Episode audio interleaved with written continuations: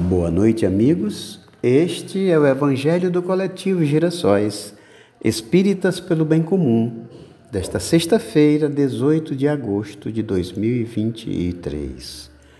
Em nossas reflexões diárias sobre o Evangelho segundo o Espiritismo, estamos no capítulo 19, A Fé Transporta Montanhas. E hoje olharemos o item 10, a parábola da figueira seca.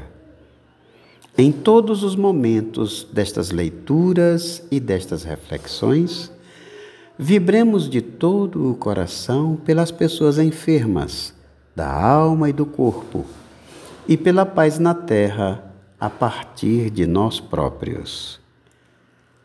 Parábola da figueira seca. Item 10.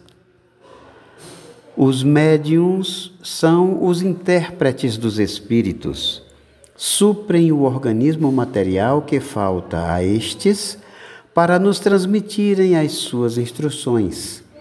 Eis porque são dotados de faculdades para esse fim. Nestes tempos de renovação social, desempenham uma missão especial são como árvores que devem dispensar o alimento espiritual aos seus irmãos. Por isso multiplicam-se de maneira a que o alimento seja abundante espalham-se por toda parte, em todos os países, em todas as classes sociais, entre os ricos e os pobres, os grandes e os pequenos, a fim de que, em parte alguma, haja deserdados, e para provar aos homens que todos são chamados. Mas se eles desviam de seu fim providencial a faculdade preciosa que lhes foi concedida, se a colocam a serviço de coisas fúteis e prejudiciais, ou dos interesses mundanos, se em vez de frutos salutares dão maus frutos, se se recusam a torná-la proveitosa para os outros, se nem mesmo para si tiram os proveitos da melhoria própria, então se assemelham à figueira estéril. Deus então lhes retirará um dom que se tornou inútil entre as suas mãos. A semente que não souberam semear, e os deixará tornarem-se presas dos maus espíritos. Para esta reflexão, servi-me de dois parágrafos contidos no site da rede Luz Espírita, os quais assim se expressam.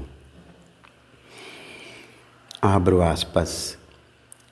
Parábola é uma pequena narrativa que usa alegorias para transmitir uma mensagem indireta por meio de comparação.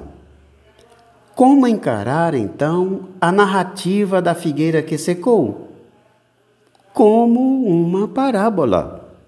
Assim o entende a maioria dos estudiosos, e considerada desse modo, o ensino fica bem compreendido e coerente com a realidade. Certamente Jesus não amaldiçoaria a figueira, mas o símbolo que dela decorre não usaria seus poderes para matar apenas a fome do corpo. Não exigiria da figueira que produzisse fora do tempo. Esta passagem evoca uma lição de ordem superior, tanto que é designada por parábola. Jesus exigiria o fruto fora do tempo? Não. Trata-se de uma linguagem figurada. Tempo de figo é uma forma de ilustrar o que se espera da figueira humana: produzir em qualquer época, em qualquer estação, mesmo que as condições não sejam favoráveis. fazer o bem de forma incondicional. Fecho aspas. É isso, gente minha. Deixo aqui o link da página de onde retirei os dois parágrafos acima.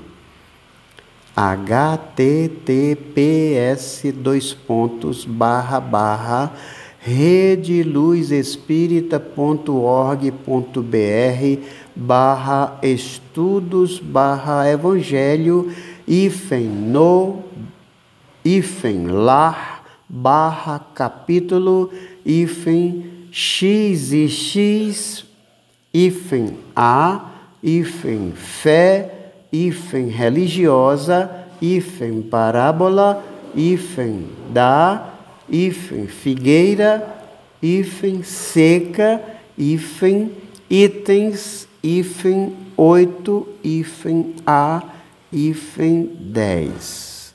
As palavras capítulo, fé e parábola não têm acentos. Vamos agora à nossa prece, certo? Amado Senhor, Obrigado pela oportunidade que nos dás de cultuarmos os teus ensinamentos, esforçando-nos para compreendermos o sentido das tuas palavras que chegaram até nós. Que possamos, com a nossa dedicação, compreender cada vez mais e cada vez melhor aquilo que te dignaste trazer-nos como ensino sublime na vida de cada um de nós.